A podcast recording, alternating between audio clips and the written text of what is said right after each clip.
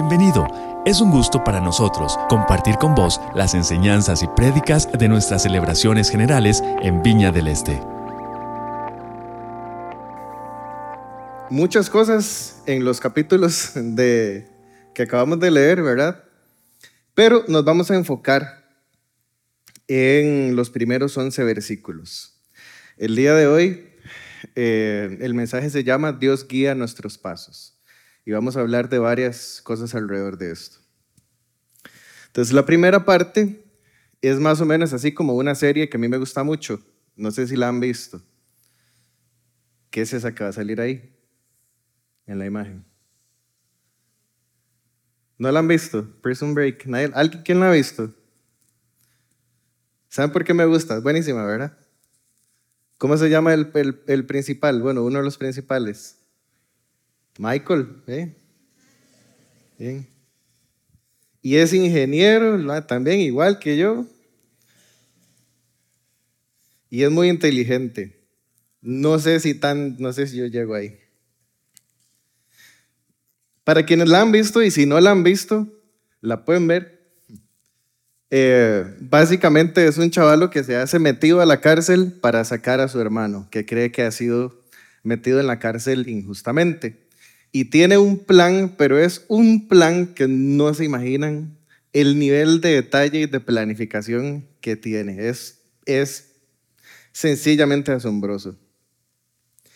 Y parecido a eso, creo yo, es el, es el plan que tuvo Dios para sacar a Pedro de la cárcel de donde estaba. Entonces vamos a leer de nuevo del 1 al 11 yo no leo tan dramatizado como el audio es que acabamos de escuchar, pero lo vamos a leer. Eh, ok, Hechos 12 del 1 al 11. Esto que está aquí es nueva versión internacional. Sí. Ok. Dice, en ese tiempo el rey Herodes hizo arrastrar, hizo arrestar, perdón, a algunos de la iglesia con el fin de maltratarlos a Jacobo, hermano de Juan, lo mandó a matar a espada. Al ver que esto agradaba a los judíos, procedió a prender también a Pedro. Esto sucedió durante la fiesta de los panes sin levadura. Después de arrestarlo, lo metió en la cárcel y lo puso bajo la vigilancia de cuatro grupos de cuatro soldados cada uno. Tenía la intención de hacerlo comparecer en juicio público después de la Pascua. Perdón, después de la Pascua. Pero mientras mantenían a Pedro en la cárcel, la iglesia oraba constantemente y ferviente, constante y fervientemente a Dios por él. La misma noche en que Herodes estaba a punto de sacar a Pedro para someterlo a juicio, éste dormía entre dos soldados, sujeto a dos cadenas. Unos guardias vigilaban la entrada de la cárcel. De repente apareció un ángel del Señor, una luz resplandeció en la celda, despertó a Pedro con unas palmadas en el costado y le dijo, date prisa, levántate. Las cadenas cayeron de las manos de Pedro. Le dijo además el ángel, vístete y cálcete las sandalias. Así lo hizo y el ángel añadió, échate la capa encima y sígueme.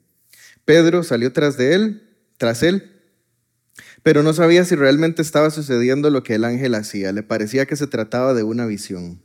Pasaron por la primera y la segunda guardia y llegaron al portón de hierro que daba a la ciudad. El portón se les abrió por sí solo y salieron. Caminaron unas cuadras y de repente el ángel lo dejó solo.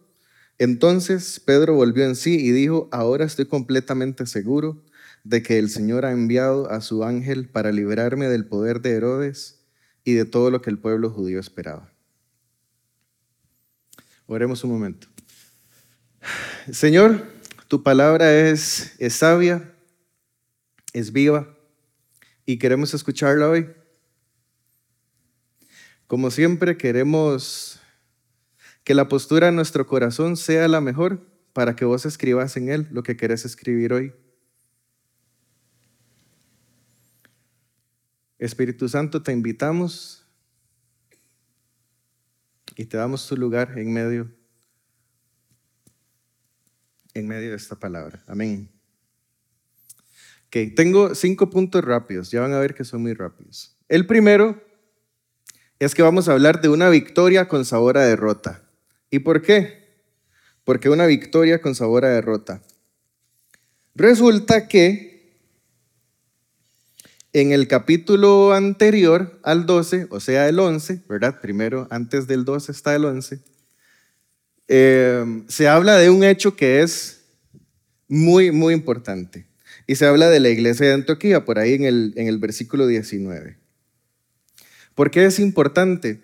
Porque la iglesia de Antioquía luego se va a convertir en una iglesia muy importante, pero la ciudad de Antioquía era una de las ciudades más importantes de todo el imperio. Entonces, la noticia de que se hubiese abierto una iglesia ahí era realmente importante.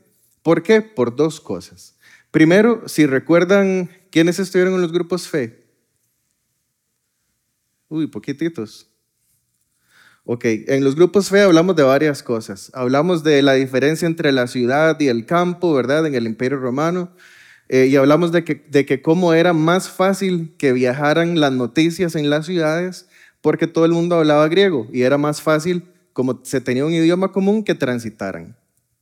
Por eso Pablo, y lo, y lo vamos a ver a lo largo de todo, el, de todo el libro, se preocupa mucho porque esto pase en las ciudades. Porque las ciudades que son más helenizadas, ¿verdad? O que tienen más cultura griega, que hablan griego, es más fácil que estas noticias corran, ¿verdad? Entonces, el hecho de que se abriera una iglesia en Antioquía era muy importante porque era una ciudad muy, muy, muy importante.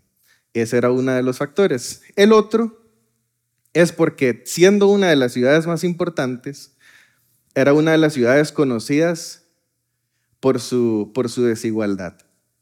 Sea, como habíamos hablado igual en los grupos fe, que hablamos de que más o menos un 5% de la gente era la que tenía casi toda la plata y el resto no tenía casi nada, en Antioquía era más grave el asunto. O sea, era mucho más evidente que la élite era élite y que las personas que no lo eran, no lo eran. Y después de un evento tan importante como este, en el que Pedro se da cuenta, ¿verdad? De ahí lo pueden leer en el capítulo 11 otra vez si no lo han leído. De un pronto a otro, después de una victoria muy grande, matan a uno de los suyos a espada y luego lo encarcelan a él. Esto a mí me hace pensar, evidentemente no es igual, ¿verdad? Pero me hace pensar a veces en momentos en la vida en los que yo siento que acabo, ¿verdad? Que acabo de tener un éxito rotundo y de un pronto a otro me siento en el hueco otra vez. Porque algo pasa o porque alguien o yo mismo hice algo. ¿A quiénes les ha pasado? Sí. Bueno, a Pedro le pasó. a Pedro también. Em, y es difícil lidiar con estas situaciones, ¿verdad? Cuando llegan, porque de nuevo se sienten como victorias con sabor a derrota, ¿verdad? O cuando tal vez algo chido nos pasa y resulta que estamos en uno de esos momentos en la vida en los que tal vez no tenemos a gente alrededor para compartirlo, ¿verdad? O que nos sentimos solos. Y a veces tal vez tenemos éxitos en la vida y, y sentimos como que no lo son tanto porque todavía hay cosas y circunstancias que se necesitan arreglar, ¿verdad? Y más o menos esta es la situación. Entonces, a pesar de que la iglesia tuvo un evento muy importante y logró llegar a una de las ciudades más importantes del imperio romano, que por cierto, no sé si sabían, pero muy probablemente el Evangelio de Mateo, todo completo, está escrito para la iglesia que estaba en Antioquía. Así de importante era. Em, luego viene la realidad otra vez y bueno, y ustedes siguen siendo perseguidos y entonces les matan a uno a espada y a espada es importante porque no muere como Esteban, que muere apedreado, ¿verdad? Sino muere a espada. Y el hecho de que muriera a espada era una manera en la que Herodes estaba demostrando que él estaba muriendo como un criminal político también. Entonces, de nuevo, el cristianismo en sus inicios, retando a las autoridades al punto de que las autoridades les quieran exterminar. Y esto pudo haber causado toda una reacción de parte de la iglesia. Mataron a uno de los suyos, a uno de los importantes, a Jacobo el hermano de Juan. Pero ahora les encarcelan a otro que también es muy importante. Y me hizo pensar Evidentemente esto es una situación difícil porque es de persecución y demás. Pero yo decía, si a mí me encarcelan, la iglesia iría a orar por mí para que me suelten. O, iría a decir, por algo está encerrado ese ahí. ¿Verdad? Yo quiero confiar en ustedes y quiero pensar que sí van a orar por mí. Y que me den el beneficio de la duda. Pero aquí es donde hay un valor importantísimo en la comunidad. No importa qué. En el versículo 5 dice, la iglesia oraba constante y fervientemente a Dios por él. Y podríamos pensar o, utilizar el encarcelamiento de Pedro hoy en día como una figura para, para hablar del encarcelamiento que algunas personas vivimos. ¿Hay alguna persona que usted conozca de la iglesia o no de la iglesia que usted dice vive en una prisión? Vive encerrado, puede ser emocional, puede ser espiritual. Y de nuevo, la misma pregunta, ¿ora usted constante y fervientemente por esa persona? O también dice lo mismo, por algo será que está ahí. Y creo que es un llamado de atención para nosotros como comunidad. Y antes de continuar, quisiera que oráramos por esto, si le parece. Si tiene alguien en mente que usted sabe que está encerrado, que está en una prisión de algún tipo, hasta física puede ser, sí. Piensa en esa persona y oremos por esa persona en ese momento. Señor, queremos seguir siendo agentes de tu reino en medio de esto. Queremos que traigas, Señor, a nuestro, a nuestro recuerdo, a nuestra memoria, personas a nuestro alrededor que están atadas, que están en una prisión, que han intentado salir miles de veces de ahí y que una y otra vez no lo logran. Queremos no rendirnos como vos no te rendís con nosotros. Y queremos hoy, Señor, levantar nuestra voz y clamar por libertad para estas personas.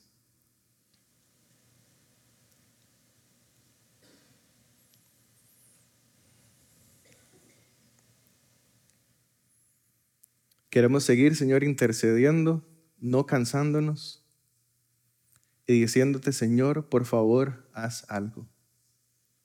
Haz algo. Amén. Y esto nos lleva de inmediato al segundo punto, que son las ataduras. Vemos en el, en el pasaje que acabamos de leer, eh,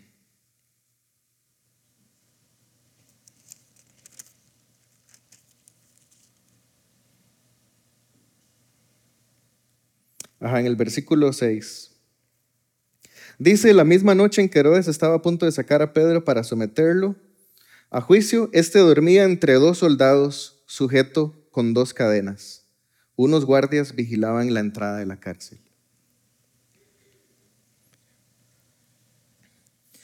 Y, y el Señor ponía en mi corazón hoy, bueno, en estos días,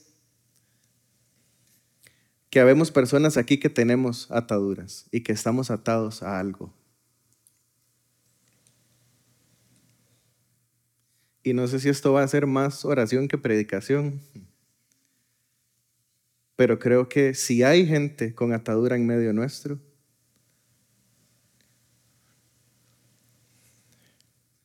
quisiéramos que no salga así hoy. Quisiera pedirles que se pongan de pie, por favor.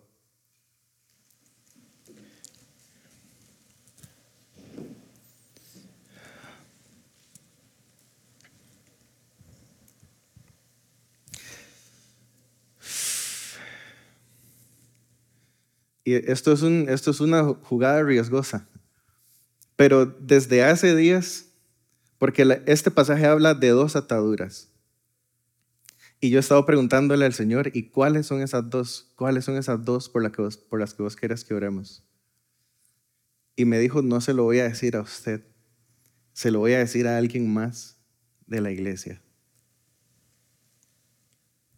Así que si cuando estamos hablando de esto, usted sintió de parte de Dios, ¿cuáles son esas dos ataduras? Quisiera pedirle que con toda confianza se acerque y me lo cuente para que oremos directamente por esto. Pero oremos para que el Señor saque a la luz en este momento, ¿sí? Y quisiera pedirle a todos, por favor, tal vez que cierren sus ojos, que inclinen sus cabezas. Y si hay alguien que ya sabe que está pasando por una atadura o que está atado a algo y quiere ser libre, quisiera pedirle que levante su mano ahí donde está.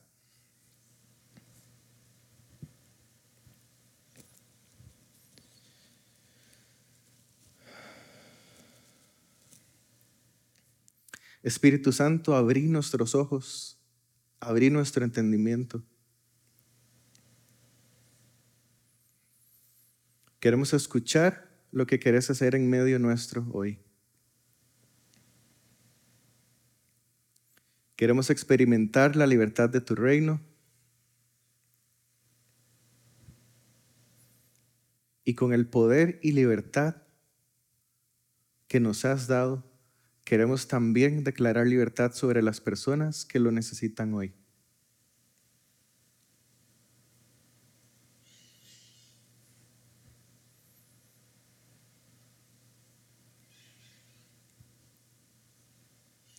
Queremos dar un espacio, Señor, para que vos hables, para que vos hagas.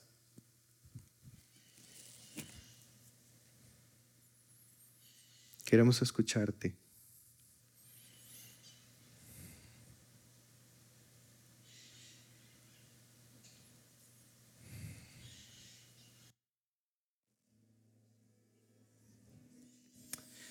Señor, queremos orar por cada una de estas situaciones.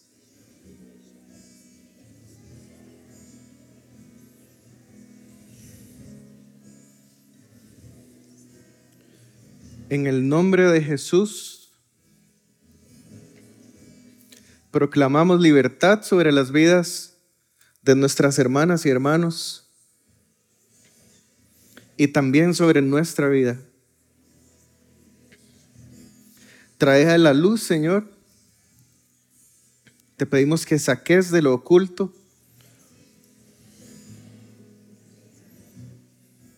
lo que necesita ser sacado, Señor, para que tengamos libertad plena en nuestras vidas. Queremos orar, Señor, por esas ataduras sexuales, por esas ataduras emocionales, por la baja autoestima, por relaciones impropias, por relaciones que no podemos dejar, que sabemos que tenemos que dejar. Queremos dejar, Señor, también el amor y la obsesión por las cosas materiales, por el dinero. Y queremos que nuestro corazón y nuestra mente, Señor, nuestro cuerpo y todo lo que somos, sea tuyo y solo tuyo, sí.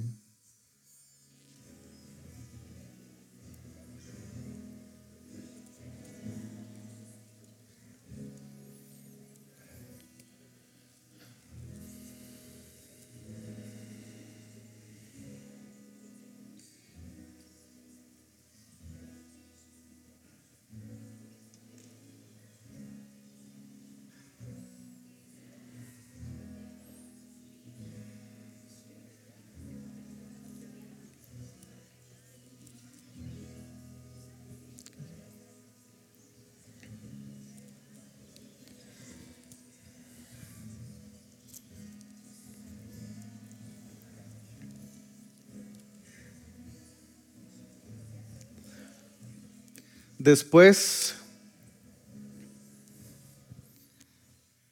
de que el relato en Hechos nos cuenta que Pedro estaba atado, vamos a ir al versículo 7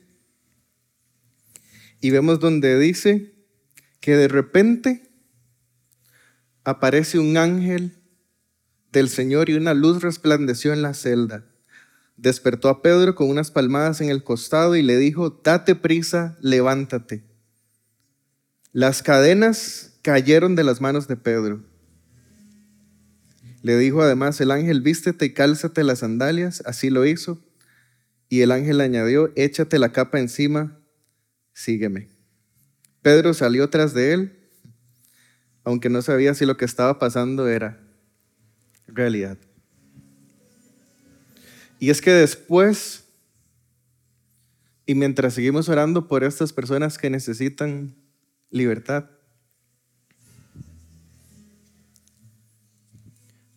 después hay cosas que tenemos que hacer y que tenemos que poner también nosotros a dejarnos guiar por Dios. Dios nos va a decir, hay cosas que Dios nos va a decir qué hacer. Vean que el ángel le dice, haga esto, haga lo otro. Le dice, póngase su calzado otra vez porque se va a pegar una buena troleada después de que salga de aquí.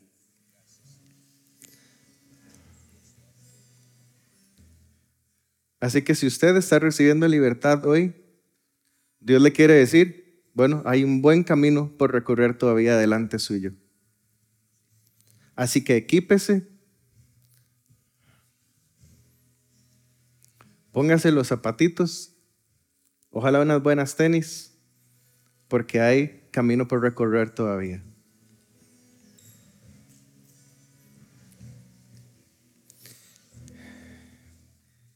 Y así de inmediato, eso me lleva al punto cuatro que es que nosotros tenemos que poner de nuestra parte. Así lo hizo Pedro. Igual, igual.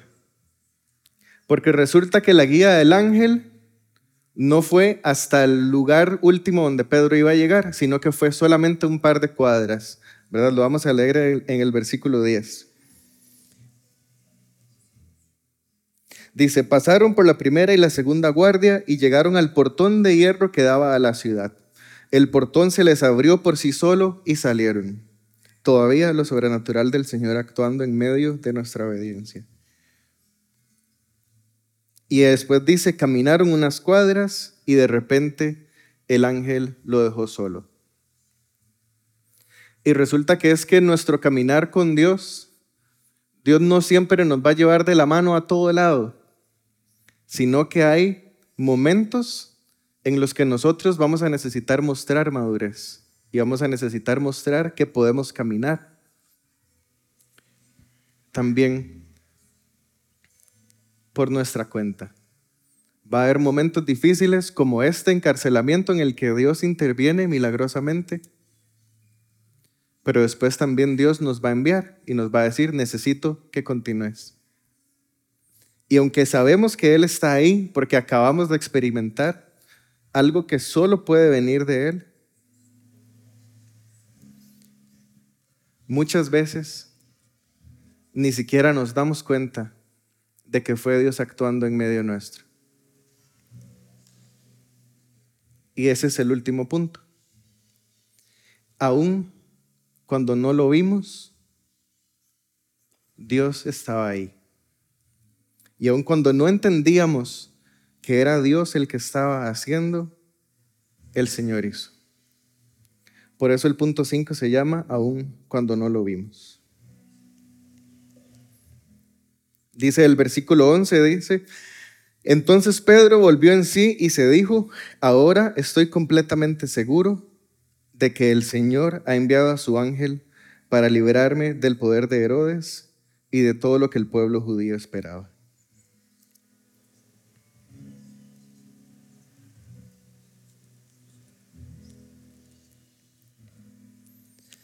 Quisiera pedirle que se ponga de pie una vez más y con esto, por lo menos yo voy a terminar. No sé si hay algo más.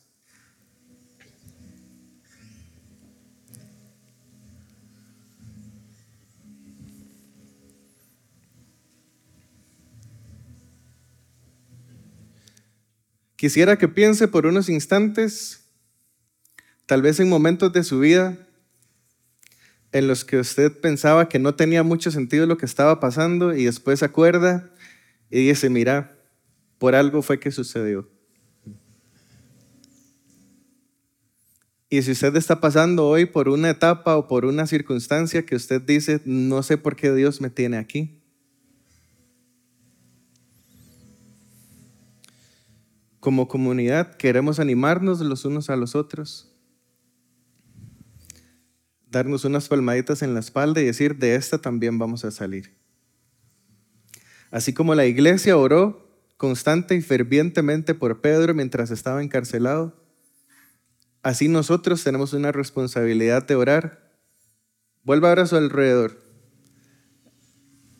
y trate de grabarse las caritas que no conoce. Parte de nuestra responsabilidad es recordar que estamos juntos en este caminar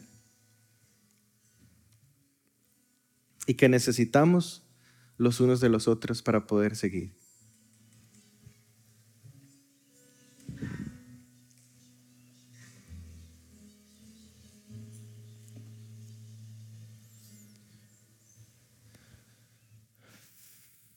Señor, queremos agradecerte por este tiempo.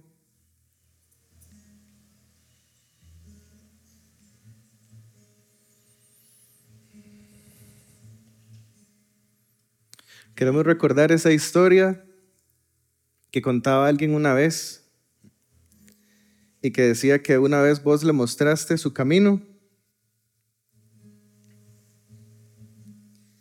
y le mostraste cómo en medio de ese camino iban quedando las huellas en la arena.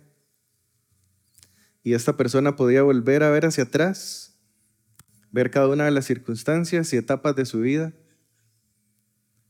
y ver cómo en las etapas más felices habían dos pares de huellas. Y vos le decías que esas eran las huellas tuyas y las de él. Y entonces esta persona te reclama y te dice, que porque en los momentos más difíciles lo abandonas porque solo ve un par de huellas. Pero entonces vos le recordás y le decís, no, es que en esos momentos difíciles yo te estaba cargando. Si usted está pasando por un momento difícil hoy, déjese cargar por el Señor. Si hay algo ahí que tiene que soltar, todo esto que hablamos hoy, entrégueselo. Estoy seguro que Dios puede manejar mejor nuestras situaciones que nosotros mismos. Señor, queremos decirte que no nos queremos quedar igual. Queremos darte la gloria, Señor, por lo que hemos visto hoy. Sabemos que vos estás abriendo las puertas de esa cárcel, Señor, como si fuera nada puertas de hierro, puertas pesadas, estás soltando cadenas. Y nos estás indicando, Señor, el camino a seguir. Pero queremos poner de nuestra parte, Señor, también para nosotros mantenernos fuera de esas prisiones. Que así como después cuenta Hechos que Herodes no pudo encontrar a Pedro para volverlo a encerrar, Así estas situaciones de las que estamos siendo libres hoy no nos van a poder encontrar porque resulta que estamos escondidos en vos.